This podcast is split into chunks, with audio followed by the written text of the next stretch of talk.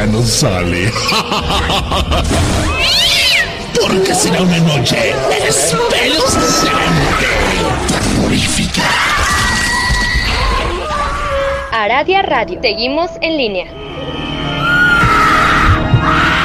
La oscuridad. La oscuridad oculta algo. Es una especie de sonidos Aradia Radio. Seguimos en línea. que nadie puede entender.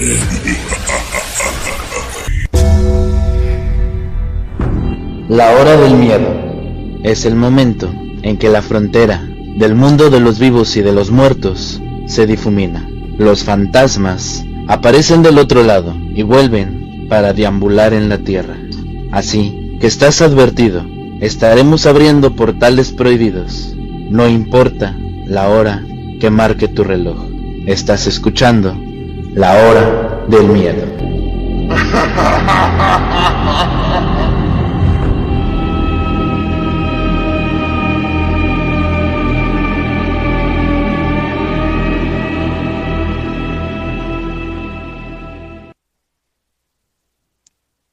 Hola, ¿qué tal? Muy buenas noches. Bienvenidos una vez más a este su programa La Hora del Miedo. En locución me presento, yo soy Luna Blackstone, transmitiendo completamente en vivo a través de Aradia Radio, su radio paranormal. Quiero recordarles que ya estamos en redes sociales y nos pueden encontrar en Facebook y en YouTube como La Hora del Miedo, en WhatsApp en el chat de criaturas nocturnas y Escuela de Magia Antigua, o bien en el portal del Fénix, un grupo que tenemos en Facebook en donde les compartimos mucha información así como recetas mágicas. También pueden enviarnos sus experiencias o historias a través de la página de Facebook, La Hora del Miedo, o bien directamente con el maestro Rob, quien como cada semana ya nos hace el honor de compartirnos sus maravillosas historias. Así damos la bienvenida esta noche desde la Unión Americana al maestro e historiador Rob Gray. Muy buenas noches, maestro. ¿Cómo se encuentra? Muy bien, muchas gracias, Lunita. Muy buenas noches a todos los que nos acompañan en el día de hoy, esperando que les guste esta aterradora historia. Así es. Les recordamos que el programa es patrocinado por la Hermandad K y está bajo la producción de Mauricio Mendoza. Y con esto damos inicio a otra noche de historias. Hoy hablaremos sobre aquellos sonidos de quienes que quienes los han escuchado se llegan a estremecer. Hoy hablamos de los silbidos de la muerte. Adelante, maestro. Muchas gracias, Lunita. Déjenme que los lleve atrás en el tiempo, a un lugar distinto. Estamos en 1970 y vamos a Venezuela. Exactamente, iremos al norte de Venezuela, a un poblado llamado Portuguesa. Un muchacho viene caminando. Es un hombre joven. Se llama Luis. Y él vive en Guanarito. Él es un chico sensacional. Luis tiene apenas 18 años. Y todo el mundo lo conoce porque es muy animoso, alegre, bailarín. Le gusta cantar y a veces simplemente sale corriendo para ir a ver a alguien. Es un chico loco. Su abuela lo crió tras la muerte de su madre y su padre trabaja en el campo y normalmente, como es en el trabajo en el campo, es demasiado pesado y casi no lo ve. La región es muy tranquila, por lo general, ya que toda esta zona de los llanos en portuguesa son lugares tranquilos en 1970. Hay poca gente, y además, aquel domingo, a principios de junio, Luis fue a visitar a una chica. Luis es de ojo alegre y eso nadie lo puede dudar. Luis tiene una chama allá adelante, rumbo a San Antonio, por la vereda. Y tiene otra más en el regalo. Y pues bueno, él es un tipo simpático. Baila bien en las fiestas y tiene mucho futuro. Suele ir cantando, jugando bromas. Llega y le revuelve la cabeza a su abuela mientras le da fuertes abrazos. Y la abuela siempre le dice frases importantes. Consejos sabios para la vida y hace alusión a historias antiguas como No andes por ahí de loco, a tu tío Enrique, por eso se le fue un ojo al lado. Y Luis le contestaba, ¿por qué, abuela? Le decía, por andar viendo a tantas muchachas. O acuérdate de tu padrino que por andar en la noche mira cómo le fue. Y así sigue siempre. El hecho es que aquel domingo, Luis fue a visitar una chama, una novia, una enamorada, que tiene allá rumbo a San Antonio. El pueblo está a unos ocho kilómetros de distancia, así que no es problema llegar caminando. Estas son personas que caminan tres o cuatro horas como si nada. No hay muchos automóviles o mucho transporte público. De hecho, la mayor parte de las personas o bien caminan o usan un caballo o un burro, ya que esta zona es agrícola en general. Es muy tranquila la zona. Así que después de visitar a la muchachilla aquella y estar al pie de la ventana, cantarle un par de coplas, reírse, jugar un par de bromas, no se imagine más. La chica no puede salir de su casa. Todo es a través de la ventana. Son los años setentas. Todavía hay un poco de recato. Todavía hay mucho cuidado de ciertas cosas. Pero el hecho es que se hace más tarde y él escucha la voz lejana de la madre diciendo, Luis, ya tienes que irte, porque si oscurece, te puede pasar algo más. Ni hablar. El lejecito sí con la manita sudada. Luis comienza a caminar. El viaje de regreso, que tomará unas cuantas horas.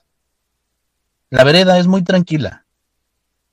Un poco más allá de donde vive la chica se acaba el mundo. Es como si caminara uno en medio de la luna, porque no hay nada. No hay más casas. Los ocho kilómetros que separan el caserío de la comunidad más grande, el Guaranito, pareciera que es otro planeta, porque a la distancia no se ven luces. Las pocas casas que puedes encontrarte ni siquiera tienen energía eléctrica.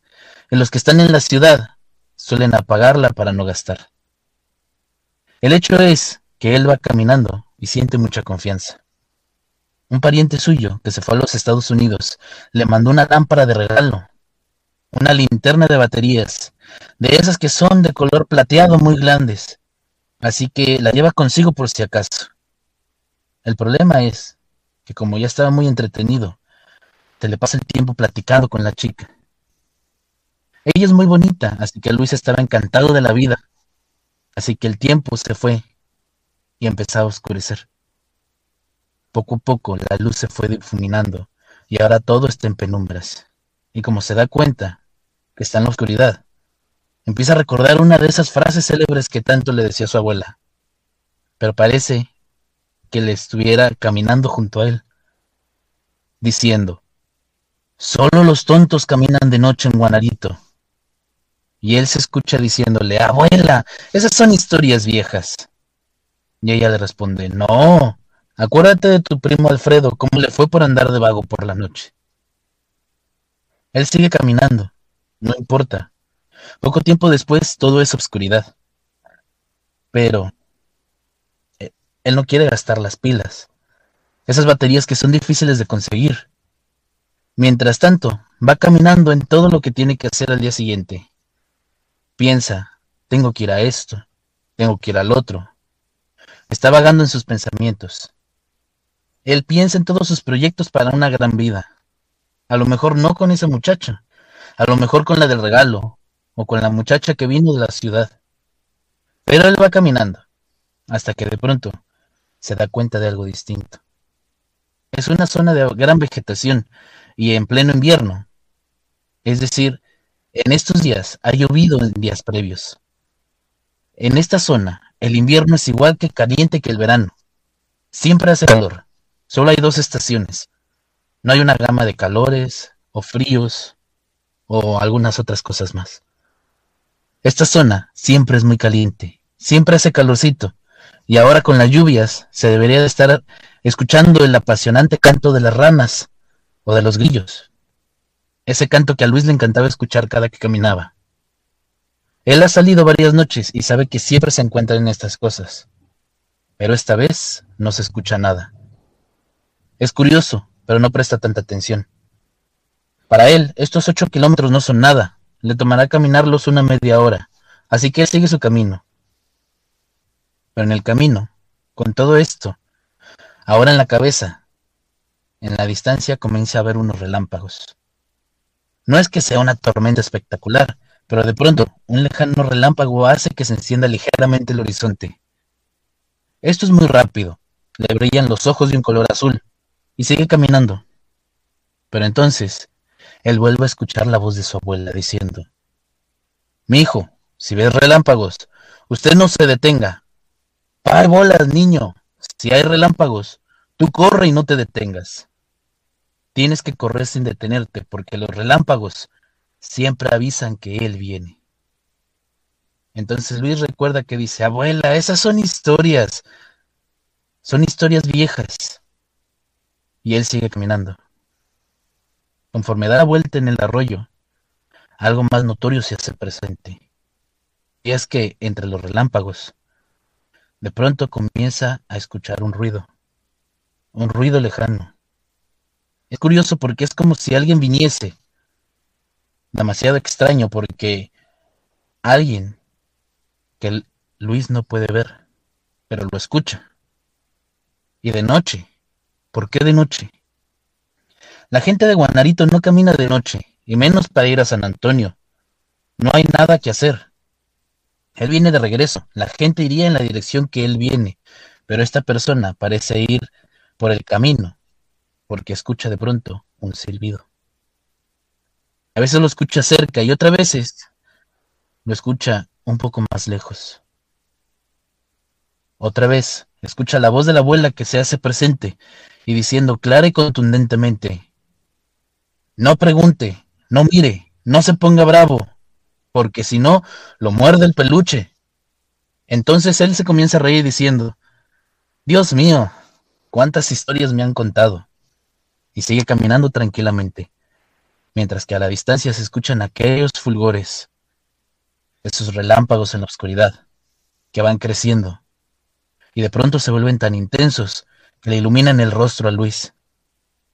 Él puede sentir la luz en la cara, como si estuviera ocurriendo muy cerca de él. Y Luis comienza a preocuparse mucho porque aquel ruido que ha escuchado, aparte del sonido de los relámpagos, ese ruido el ruido de la persona silbando. Se empieza a escuchar más lejos. Y es extraño porque nuevamente la voz de la abuela se hace presente, diciendo, si lo escucha más lejos, usted corra, porque si se oye lejos es porque lo tiene a sus espaldas. Si lo oye cerca, no se preocupe, porque aún no está cerca, pero apresura el paso. Entonces, escucha ese silbido muy cerquita pero este se va alejando. La abuela parece que le suena en los oídos porque está escuchando cómo le dice todo aquello. Y ahora, conforme se aleja el silbido, Luis recuerda algo más. La abuela le dijo que cuando lo oiga lejos es porque ya lo tiene pegado. Y tiene que gritar, Juan, Juan, ven. Pero Luis siempre le da risa a eso. Toda su vida siempre le ha dado risa, porque no tiene ningún conocido que se llame Juan. Pero la abuela siempre le ha dicho, tú grita Juan, ven y ayúdame. Pero ¿por qué lo haría? Y entonces él se detiene en seco y dice, ¿qué tonterías son estas? Me estoy espantando por nada. Entonces escucha aquello que parece que ya ahora ya está muy lejos. Luis empieza a sentir un extraño escalofrío. Este le sube por su espina y le llega a los vellitos de la nuca. Esto lo hace temblar porque hace mucho frío. Pero en este lugar, aún en el peor día, en el día más frío del año, la temperatura siempre es de 24 grados. Nadie tendría frío a esa temperatura. Entonces, después de haber caminado unos cuatro kilómetros, y con el calor, él tiene mucho frío. Y más aún, Luis está temblando.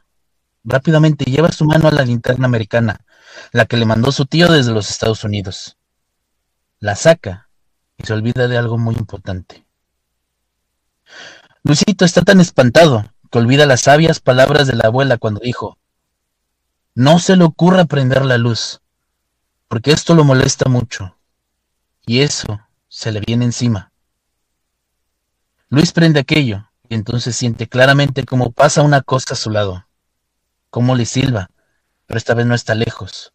Ahora el silbido es aquí. Luis comienza a correr al tiempo que empieza a gritar, Juan, Juan, ven a ayudarme, Juan. Y él sigue corriendo como loco. No sé cuánto tiempo corrió. De hecho, nadie lo sabe. El hecho es que muy cerca de su casa, la abuela escuchó como Luis gritaba, Juan, ven a ayudarme. Pero no le duró mucho el gusto, porque aquel ser ya estaba tan cerca. Y Luis cometió el error de traer encendida esa linterna, esa que tanto le molesta esta cosa. Lo venía siguiendo, y Luis pisa mal. Cae y se golpea, quedando boca arriba. Él dice que aquello no parecía nada, que simplemente era muy diferente a lo que se ha contado, que era como un enorme bulto que flotaba. Sí, parecía una persona, pero se veía flotando en el aire, a centímetros de él. Él sintió cómo lo agarró, cómo lo doblegó, cómo lo privó, y después solo el silbido. Luis despertó tres días después. Para su muy buena suerte, la abuela lo escuchó cuando él estaba gritando Juan.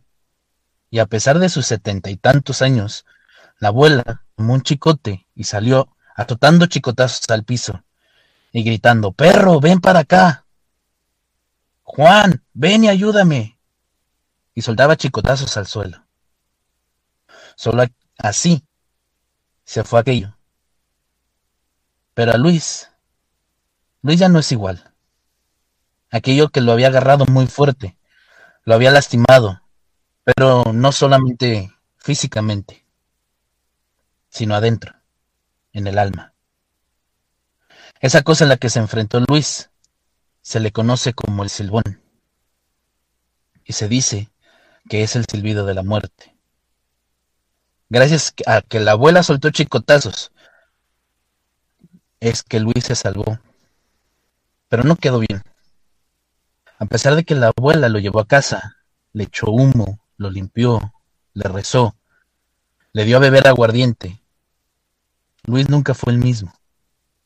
Él tenía tanto miedo de ir al campo que no volvió a salir de su casa. Ya no fue a caminar. Lo vino a ver la novia, lo vino a ver la otra novia, pero ya no salió. Se fue a vivir con un pariente a la ciudad, a Sevilla, que está más al norte, pero nunca se sintió seguro. Después se fue a los Estados Unidos, pero ni ahí se sintió seguro. Luis nunca se casó. Él vivía con miedo. Hace algunos años murió. Su sobrino cuenta la historia de cómo su tío Luis, el empeñoso, el bravo, el alegre, ahora fue una persona muy tímida y no hablaba. Ni siquiera después de haber enfrentado a esta criatura de la zona, el llamado Silbón Luna. Otra, otra maravillosa historia que nos cuenta el maestro Rob. ¿Cuántas veces no hemos escuchado a nuestros abuelos, a nuestros tíos, a gente mayor contarnos historias de cualquier tipo de entidad o personaje y nos dicen, cuidado, no veas, si ves esto, no, no hagas aquello, no pases por ahí de noche. Si escuchas este sonido, ten cuidado. Y muchas veces nosotros no hacemos caso a estas advertencias. Y esto pues es lo que pasó con Luis, maestro. Sí, efectivamente. Eh, Luis creyó que esta leyenda solo fue eso, una leyenda, y que no era nada más de qué preocuparse. Sin embargo, desafortunadamente Luis se dio cuenta muy tarde, al no hacerle caso a estas historias que normalmente en este tipo de pueblos nos cuentan nuestros abuelos para mantenernos seguros, y creemos que esto solamente es un cuento, Luna. Así es. De hecho, esta historia deja abierta la posibilidad de no solamente hablando del silbón, sino de otro tipo de personajes que me llegan a la mente que hacen sonidos similares. Sí, de hecho, se dicen muchas cosas sobre las historias del Silbón, pero tienen muchas similitudes con otro tipo de leyendas, Luna. Así es. De hecho, en la historia menciona a un Juan. Juan es solamente un nombre para, digamos, darnos valor, llamar la atención, o realmente es un personaje que pueda llegar a asustar al Silbón. Según la leyenda, es un nombre o es este, pues sí, un personaje que puede llegar a asustar al Silbón. Estaría interesante buscar quién es ese personaje y si se enfrentó también el Silbón, si podría ser su contraparte o qué podría hacerle al Silbón, por qué tanto miedo, por qué le huye, maestro. Sí tiene su historia, es parte de la leyenda del Silbón Luna. Pues muy bien, ya tenemos otro tema ahí para que nos, nos cuente el maestro. Ahora bien, ¿cuántas veces no hemos escuchado o no hemos sentido nosotros cuando nos enfrentamos a algo pues paranormal o vemos en algún relato o en algún programa que la temperatura baja? Y este es el caso. Cuando Luis está por la calle, a pesar de haber corrido, caminado de la temperatura, él sentía mucho frío y creo que esta es una de las peculiaridades que tienen muchos de este tipo de seres que llegan incluso espíritus, espíritus obsesores que llegan al lugar en donde nos encontramos y baja la temperatura muchísimo, maestro. Sí, es una de las maneras más fácil de saber que tienes un espíritu de una gran fuerza dependiendo mucho de la temperatura.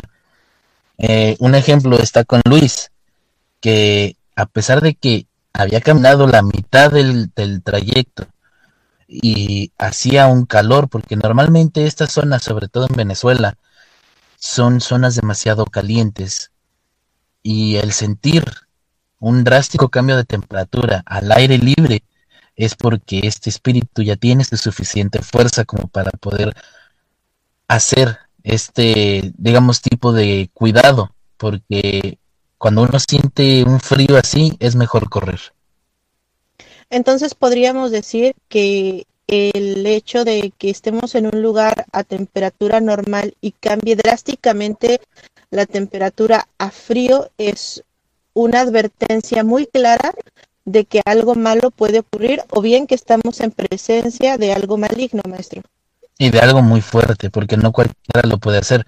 A veces nosotros podemos tener algún tipo de ser de bajo astral que no tiene la suficiente fuerza como para hacernos saber que está ahí con el hecho de que el ambiente se torne frío. Mientras más fuerte sea este espíritu, más frío se puede poner el asunto. Pues ya lo tienen como dato, chicos. Si alguna vez ustedes experimentan algo similar, pues prepárense porque están en presencia de algo bastante, bastante fuerte. Ahora bien, hablamos, por ejemplo, de la luz. ¿Por qué algunos seres se asustan o se van o la luz nos sirve como método de protección? Y este silbón se enoja y hace que ataque a las personas la luz.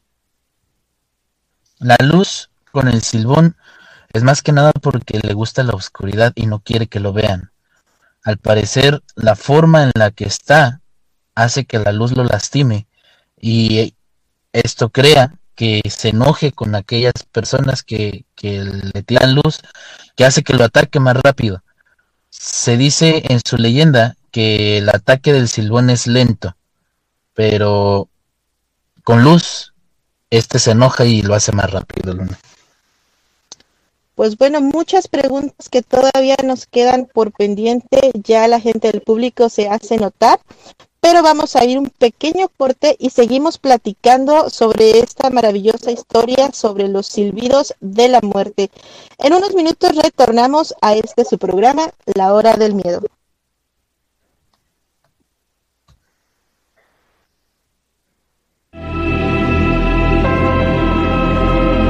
En un momento regresa la hora del miedo.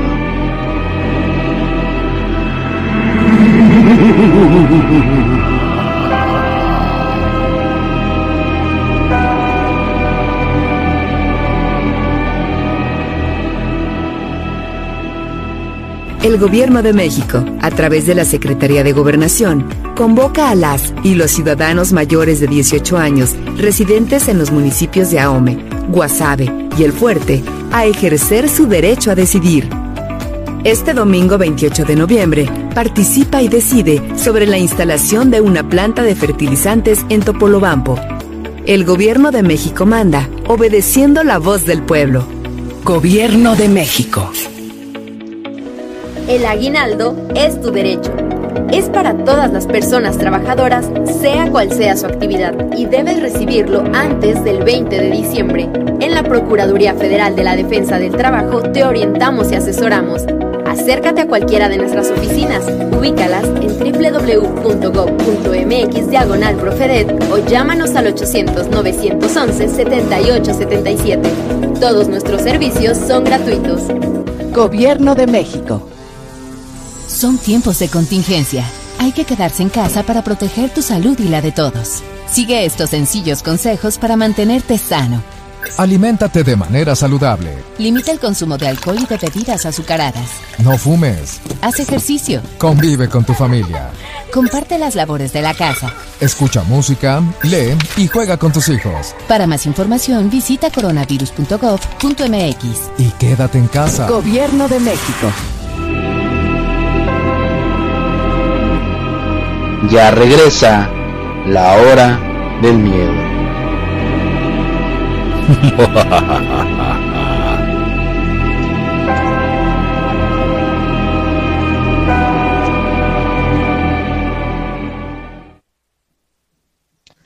Ya regresamos completamente en vivo a este su programa La Hora del Miedo. En locución nuevamente me presento, yo soy Luna Blackstone y en compañía del maestro Rock estamos transmitiendo a través de Aradia Radio, su radio paranormal. Ya se hace presente la gente del público, vamos a pasar con unos saludos. Sonia González nos dice, hola, buenas noches, saludos. Lizeth Arroyo también nos comenta, buenas noches. Yadira Aguirre ya está con nosotros y también nos desea buenas noches. Marisol Débora, hola, buenas noches. Ahí les dejo el link del chat de criaturas nocturnas para quien guste agregarse. Ahí podemos seguir platicando sobre más de estos temas. La maestra Kaya está con nosotros y nos dice, buenas noches maestros, presente. Emery también ya nos acompaña. Buenas noches, lista para la historia. Muchas gracias, Emery. Como siempre, un gusto tenerte por aquí. Y Ra Rolo también nos dice buenas noches. Pues bueno, en el bloque anterior, el maestro Ro nos comenta sobre estos peculiares sonidos, sobre este personaje, el silbón, y no solamente este, sino otras entidades o personajes que dejan saber con sus sonidos si están cerca o lejos de nosotros. Vamos a continuar con esta historia, con los silbidos de la muerte. Adelante, maestro. Muchas gracias, Luna. Como se dijo anteriormente, para muchos, el silbón es una leyenda y no más que eso. Algo que se cuenta de generación en generación. Para que los niños no salgan de noche, pero nada más. La leyenda del silbón es una leyenda que se encuentra en el norte de Venezuela, en la zona de los llanos en portuguesa. Esta leyenda se extiende también a la zona de Colombia o algunas otras regiones de Sudamérica. Es una historia que no tiene muchos años. De hecho, se cuenta que inició en el siglo XX. La leyenda como tal cuenta que en una zona cerca de Guanarito, precisamente en Venezuela, otros afirman que es otro lugar, que fue un poco más al sur, otros más al norte. Pero ese lugar existía, y en él vivía un hombre, un hombre joven y orgulloso, bastante vanidoso, pero poco acomedido. Dependía mucho de lo que su padre trajera de comer a casa, y no solía ser muy entregado al trabajo. Según cuenta la leyenda, un buen día tenía unas ganas enormes de comer asadera. La asadera no es otra cosa más que las vísceras de un animal que se prepara en la región de Venezuela. Es un guiso local. Así que él insistió mucho y le pidió a su padre que fuera a cazar. Que fuera por un venado o algo. Sin embargo, con el paso de las horas, el padre no volvía, y cuando finalmente volvió, éste volvió con las manos vacías. Él no podía haber agarrado nada. Según la leyenda, encolerizado, aquel sujeto mató a su padre, le sacó las vísceras, a lo que le llaman la asadera, y se los llevó a su madre para que los cocinara. Esta, sin saber qué era, y tras haber devorado, caen en cuenta que él mató a su padre. Y es cuando su hermano Juan, enojado, lo habría agarrado y lo había amarrado a un poste. Este le había dado una chicotiza bárbara con un chicote y después le embarró un montón de ajíes picantes, más conocido como chile en México. Este le había embarrado aquello en las heridas. Pero esto no paró ahí. En la casa tenían un perro feroz, un gran perro que llamaban Tudeco. Sí, Tudeco. Y es que él, al ver que gritaba por el ardor y el dolor, y atraído por el llanto y el sufrimiento, el perro lo habría atracado y le provocó más heridas. Después, su hermano Juan había agarrado los huesos de su padre y los puso en un saco y le colgó el saco. Acto seguido, su cariñosa madre lo había maldecido por toda la eternidad, a que vagara por siempre cargando los huesos de su padre, cazando aquellos vagos que andan por la noche en los campos de Portuguesa. Portuguesa es un estado de Venezuela.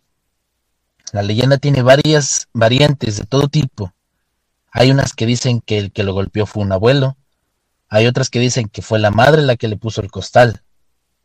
Pero el hecho es que todos dicen que es un sujeto que asesinó a su padre para comerse las vísceras.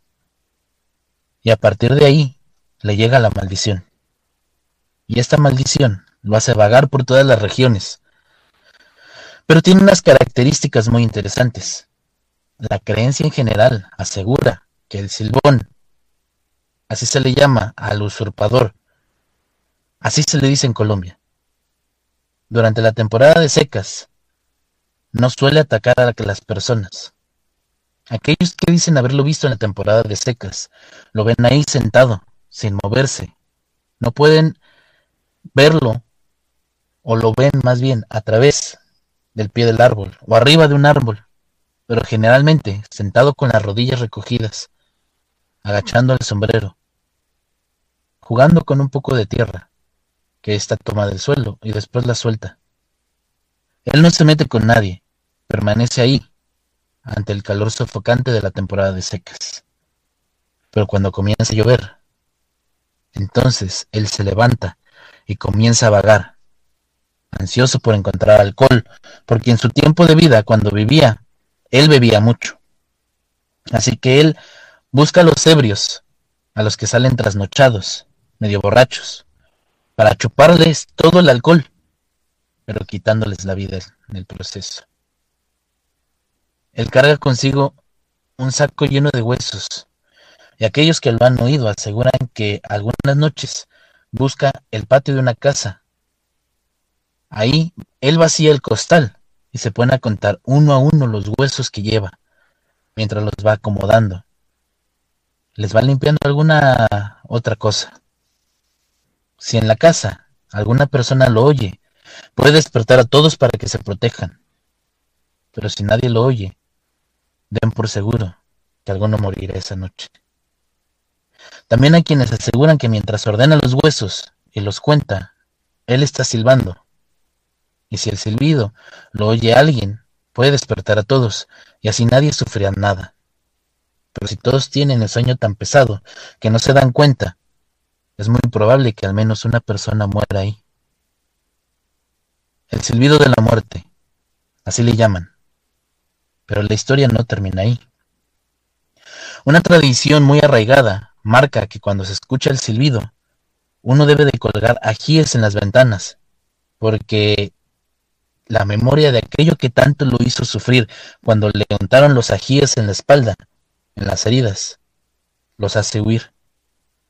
Lo mismo que si alguien tiene que caminar por la noche, debe llevar entre sus múltiples atavíos un enorme ají, algo que pique, cualquier tipo de chile, llevarlo cerca, Pero también hay otras herramientas infalibles. Una de ellas es el chicote. El sonido del chicote corta inmediatamente la presencia. Y esto, aunque usted no lo crea, y aunque parezca de risa, ha sido narrado por muchas personas.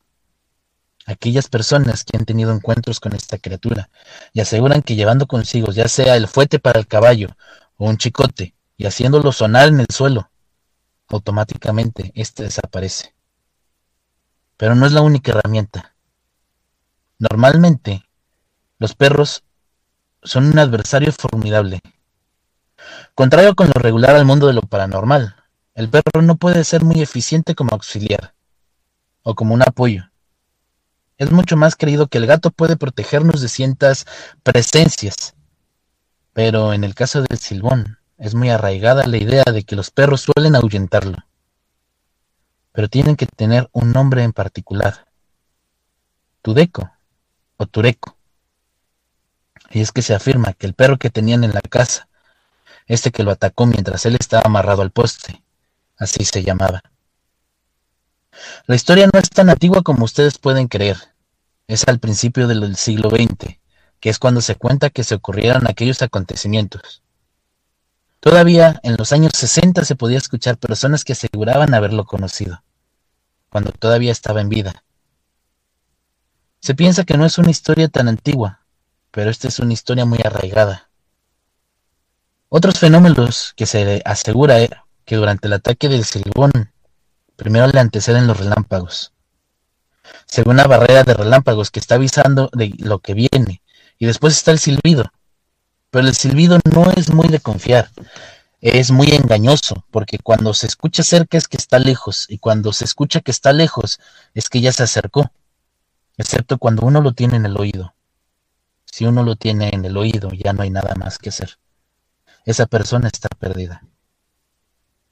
Pensando en esto, es muy similar a otros fenómenos, por ejemplo la de la Swang, aquella vampira filipina que hace exactamente lo mismo. El sonido parece estar lejano, pero ya que está muy cerca, y cuando uno se da cuenta de que ha sido engañado, no hay nada más que hacer. El fenómeno es muy parecido porque dentro de la fenomenología de la Swang Ocurren fenómenos parecidos, incluso el sonido que se reporta en unos casos similar a algún silbido como tal. Y como se ha descrito en esta leyenda, y curiosamente hay quienes que aseguran, por ejemplo, que el charro negro en México actúa de una forma parecida, escuchándose a la distancia cuando en realidad está más cerca. Y esto es una estadística muy peculiar. Pero además hay otros datos por ahí. Ejemplo, hay algunos que aseguran que para que no venga, para que no se acerque al lugar, se puede poner un vaso de aguardiente de tal manera de que lo beba y se sienta satisfecho y siga su camino. También hay quienes aseguran que al salir de noche es el riesgo más grande y que la linterna, lejos de ayudarlo, le molesta, le incomoda la luz. Y una vez que se le alumbra, viene siguiendo la luz. Por eso las personas solían caminar en la oscuridad. Esto hace más de 50 años. Lo curioso es que se contaban tantas historias. Hay otros relatos, por ejemplo, en la zona del Regalo, que es una población relativamente cerca a Guanarito. Hay un relato de una familia que en 1968 vivían tres familias en tres diferentes casas juntas o por lo menos muy cercanas una de la otra. Una familia, estas tenían dos hijos y un hijo pequeño. En la otra casa vivía un matrimonio que era de recién casados, así que estos no tenían hijos. Y más allá vivía una pareja de personas mayores que tenían un rancho en la zona. Según contaban la historia, comenzaba mayo de 1968. Ellos habían comenzado, los viejitos, empezaron a comenzar ruidos extraños en su casa. Habían despertado rápidamente y al escuchar los ruidos habían comenzado a rezar, al tiempo que repetían una antigua oración. Repetían el nombre de Juan. Porque se cuenta que llamar a Juan espanta el silbón, supuestamente porque Juan fue el que lo amarró, el que lo castigó. Y ellos, como estaban despiertos, no tuvieron ningún problema Permanecieron toda la noche en vela.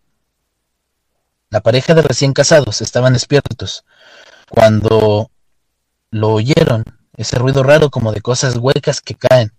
Ellos comenzaron a poner varios montoncitos de ajíes en las ventanas, y con ellos se protegieron mientras permanecían despiertos. La última familia, sin embargo, habían estado trabajando todo el día al rayo del sol, ya que al caer la noche estaban tan cansados que no escucharon nada, absolutamente nada. No se dieron cuenta que en este momento el silbido estaba ahí.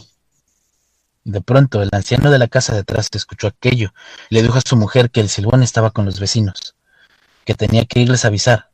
La mujer no quería dejarlo ir, pero el hombre, sabiendo la historia y conociendo lo que ocurría, se armó de valor, tomó un chicote y salió. Cuando llegó a la casa de aquellos vecinos, aquella familia, él entró tirando latigazos al patio, al mismo tiempo de cómo vio cómo se espantaba aquella figura. Hay quienes aseguran que tiene un sombrero y un costal. Hay quienes aseguran que no es nada más que una especie de mancha blanca que se mueve tan rápido como si fuera una neblina. Un bulto que se desplaza rápido, que se eleva y sube a los árboles y se ve demasiado grande. No podemos decir que es un animal, que es una lechuza. Esta figura, esta niebla, alcanza más de cuatro metros de altura y se va aquel hombre. Este logra despertar al padre y la madre, pero hay una hija que ya no despierta. Tiene los ojos abiertos, una expresión rarísima en la cara. Siempre se ha dicho que el silbón viaja por los llanos. Curiosamente esta región es la que reportan avistamientos más grandes. Tienen arroyos, numerosos arroyos y pequeños ríos lo que hace pensar a algunos investigadores que estaría relacionado o emparentado con la Llorona de México, que es un fenómeno que suele darse cerca de los ríos. Si conocemos ahorita la historia del silbón, no se puede evitar darle las similitudes a los parentescos fenómenos con la Llorona, que esta normalmente se ve en México y parte de Centroamérica. Y ya que todos somos parientes de una misma colonización española, puede que tengan alguna semejanza, así como con la Swang de Filipinas, y algunas otras semejanzas con algunos otros fenómenos al norte de Europa. Es extraño que hace pensar que esta característica que hace parecido a estos fenómenos llamados gritones. Los gritones es un fenómeno que no solamente se da en América, también se da en Europa, donde todos estos casos se reportan. Y el problema con el silbón y todos estos fenómenos es que escuchan un sonido y en este se dice que es el silbido de la muerte luna. Pues ahí tenemos el desenlace de la historia de este personaje llamado Silbón. ¿Quién diría, no? Que, que básicamente este personaje pues era pariente de Juan que asesinó a su papá. Ahora bien, Mm, la duda aquí es que podría ser esto que ellos mismos convirtieron a este personaje por una maldición de venganza, maestro. Cuenta la leyenda que su madre o su abuelo fue el que maldijo al Silbón. Al haber matado a su padre, él tenía que sufrir un castigo, y el castigo más grande era no morir, era vagar, por toda la eternidad, eh, cargando los huesos de su padre para que recuerde lo malo que hizo Luna. Fíjese que es un poquito curioso el hecho que menciona que este tipo de entidades pues sufren por sus actos y los recrean una y otra y otra vez. La manera en la que usted comenta que nos podemos proteger de este silbón es que eh, pues dice que le tenemos que poner los ajís, los chiles o hacer sonar el chicote. Esto me, me queda muy claro que es básicamente como una representación del momento de su muerte, maestro. Precisamente es lo que hace que, huya. Eh, mucho se podría remontar un poquito al, a lo que se dice de la leyenda y en, dentro de la leyenda es como tú te puedes proteger. ya sea con el chicote, con el sonido del chicote, que precisamente hace que recuerde todo lo que le hizo Juan y luego luego hace que se vaya. Él recuerda el dolor de todo lo que vivió en su castigo y no quiere volverlo a hacer, así que se retira Luna. Y esta misma forma de protección podría utilizarse no solamente para el silbón, sino para algún tipo de espíritu obsesor, por ejemplo. Se cuenta que hay otros fenómenos que también responden de igual manera a ciertos estímulos. En México hay dos o tres de estos fenómenos que son vagantes en los campos y se detienen en seco cuando se clavan machetes en la tierra. Y también hay quienes aseguran que la llorona se expanda cuando alguien azota un chicote en el suelo, que el sonido hace que se vaya. Claro, pueden ser simples leyendas, pero llama la atención encontrar tantos relatos que son narrados en todas las regiones que dicen lo mismo, Luna. Así es, llama bastante la atención el hecho de que son criaturas distintas, seres diferentes que están en regiones pues muy separadas la una de la otra. Sin embargo, el comportamiento es muy similar. La forma de vencer a estas a estas criaturas también es muy similar y el hecho de los sonidos que ellos llegan a hacer para avisarnos que están cerca o lejos de nosotros, maestro. Se dice que estos sonidos, precisamente por eso todos los investigadores le pusieron este nombre de gritones, que estos sonidos hacen algo que trata de confundirte. Así como con el silbón, se dice con la swang y se dice con la llorona, incluso con el charro negro, que los sonidos que se escuchan cerca significa que estos seres están lejos, pero cuando se escucha lejos es cuando tienes que tener más cuidado porque entonces los tienes más cerca de lo que te imaginas, Luna. Sí, claro, entra aquí eh, la forma de que tengamos la confianza de que ya se fue, no pasa nada, ya me salgo o ya no me protejo. Y sin embargo, es la manera de que, bueno, las personas que no conocen las historias o las leyendas, pues desafortunadamente pasan por muchas veces, como lo dice el título, los pues silbidos de la muerte, maestro. Precisamente por la incredulidad de esta historia, ya que no es una historia muy vieja, no es como digamos La Llorona, que se cuenta esta historia desde épocas prehispánicas o desde épocas de la colonia. Esta historia es muy reciente, es a inicios del siglo XX. Entonces, creen que todo esto es, digamos, como lo dicen, es una adaptación venezolana o colombiana o sudamericana de La Llorona. Sin embargo, tiene más similitudes de lo que uno cree y es lo que les hace llamarle el silbido de la muerte, porque no todos sobreviven a él, Luna.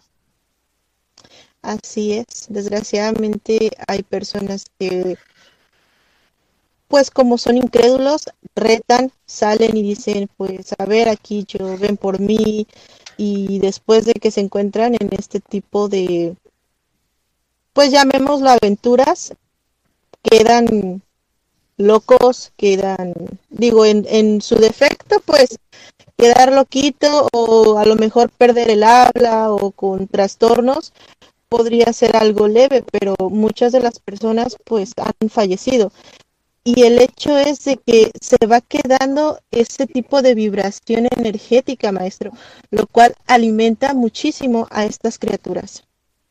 Claro, sobre todo el hecho de que sigue corriendo su historia y de que mucha gente trata de desmentirla y al desmentirla suelen perecer y esto hace que la historia tenga mucha más fuerza porque creen más en ella. Sin embargo, últimamente con el paso del tiempo, que las ciudades crecen, que los llanos dejan de ser llanos, este tipo de historias se empiezan a perder y hace que el silbón o, todo este tipo de criaturas tengan un poquito de más fuerza al seguirse contando la historia cada que alguien fallece de una manera similar a lo que hace el silbón. Dato interesante. Entonces podríamos, digamos que terminar con un personaje como este si se dejara de propagar la historia, si se le dejara de dar esa energía, ese miedo, maestro. No, porque va a buscar la manera de regresar, ya que como es un espíritu con bastante fuerza, tendrías que olvidar su propia maldición porque el silbón tiene una maldición. De hecho, se dice que todos aquellos gritones tienen una maldición que hace que eviten que mueran. Y es lo que maneja su fuerza, la maldición, no el que se cuenta en su historia luna. Muy bien. Hablando de gritones, me hace recordar a otro personaje, a otro espíritu, las banshees, quienes también emiten un grito, un sonido, un llanto para llamar eh, o para decir que están ahí y obviamente pues para hacerle daño a su víctima. Sí, precisamente forman parte de este grupo ya que generan un sonido para confundir y poderte atacar de una manera más fácil para ellos. Pues la historia tiene muchísimo, muchísimo de dónde seguir platicando. Ah, siguen muchos personajes. Podremos hablar de la Llorona, del cómo atacan. Pero estamos llegando ya casi a la parte final de este programa. Si ustedes quieren seguir platicando sobre este tema o cualquier otro tema esotérico, cualquier otro tema de criaturas, pueden seguirnos en nuestras redes sociales o bien en el chat de Criaturas Nocturnas. Maestro Rob, antes de que nos despidamos del programa, ¿gusta dejarnos algún comentario? Siempre hay que creer mucho en lo que dicen nuestras abuelas sobre las leyendas, porque a veces puede que las leyendas no sean simples leyendas y sean algo para cuidarte de ti o de lo que está alrededor. Así es, bien dicen que la leyenda empieza por algún suceso que realmente pasó. Pues bueno, nos despedimos, pero no antes sin agradecerles su compañía, su apoyo y muchas gracias por todos sus comentarios, por las veces que comparten este programa. Sin ustedes, pues no podría ser posible. Los esperamos la siguiente semana en punto de las 10 de la noche, hora México, en otro episodio más de La Hora del Miedo. Recuerden seguirnos en nuestras redes sociales, las cuales ya les dejamos en la cajita de comentarios. Los esperamos en el portal del Fénix, el grupo que tenemos en Facebook. Y con esto nos despedimos. En locución estuvo con ustedes la maestra Luna Blackstone junto al maestro e historiador Rob Gray. Les deseamos muy buenas noches y dulces pesadillas. Hasta la próxima.